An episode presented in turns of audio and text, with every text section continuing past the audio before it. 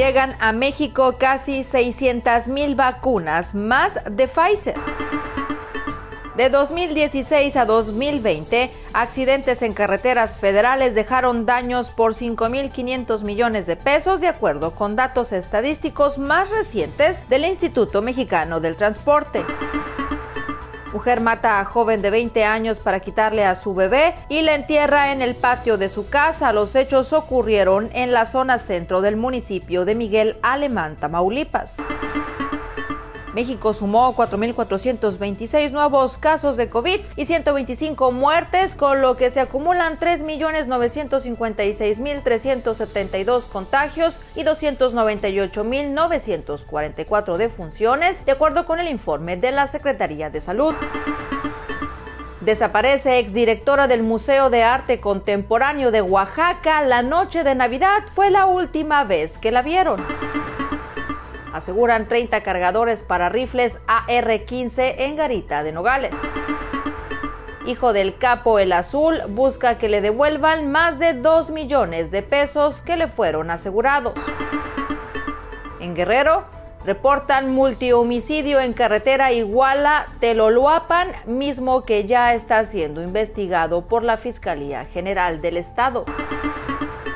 Empresa israelí lanza hamburguesas veganas personalizadas e impresas en 3D. Escasez de oficiales de CBP provocan largas filas de espera en la frontera de California. España y Grecia rompen récord de casos de COVID, predominan contagios por Omicron. Avioneta se estrella cerca de San Diego, deja cuatro fallecidos y miles sin electricidad. Policía de Nueva York expulsa a niño de restaurante por no tener pasaporte COVID. Un hombre armado mató a cuatro personas e hirió a otras tres, entre ellas un agente de policía en Colorado, antes de ser abatido, informó la policía estadounidense.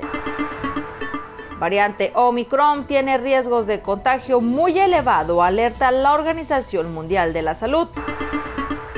Corea del Sur aprueba uso de emergencia de la pastilla de Pfizer contra el COVID-19.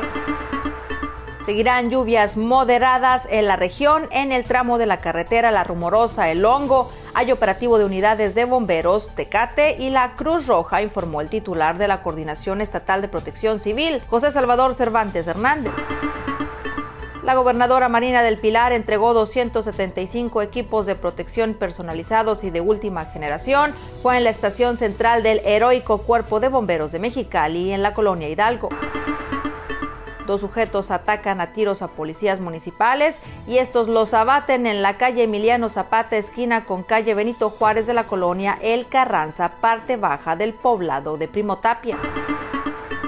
Importante continuar vacunación ante posible llegada de Omicron. La variante ha demostrado tener la capacidad de mayor transmisibilidad, informó la Secretaría de Salud del Estado. Sujeto balea a policía en restaurante. Se reportó una riña entre dos personas. Al arribo elementos de la policía municipal, el agresor forcejeó con el oficial y lo lesionó. Ambos fueron trasladados a un hospital. Asesinan con arma de fuego a joven de 24 años de edad aproximadamente en la calle Francisco Villa, esquina con Avenida Tercera y Cuarta de la colonia Poblado, Ejido Matamoros de la delegación La Presa. 120 familias en riesgo latente por derrumbe en Lomas de Rubí a casi cuatro años del derrumbe ocurrido en el mismo sitio y que afectó a 160 familias.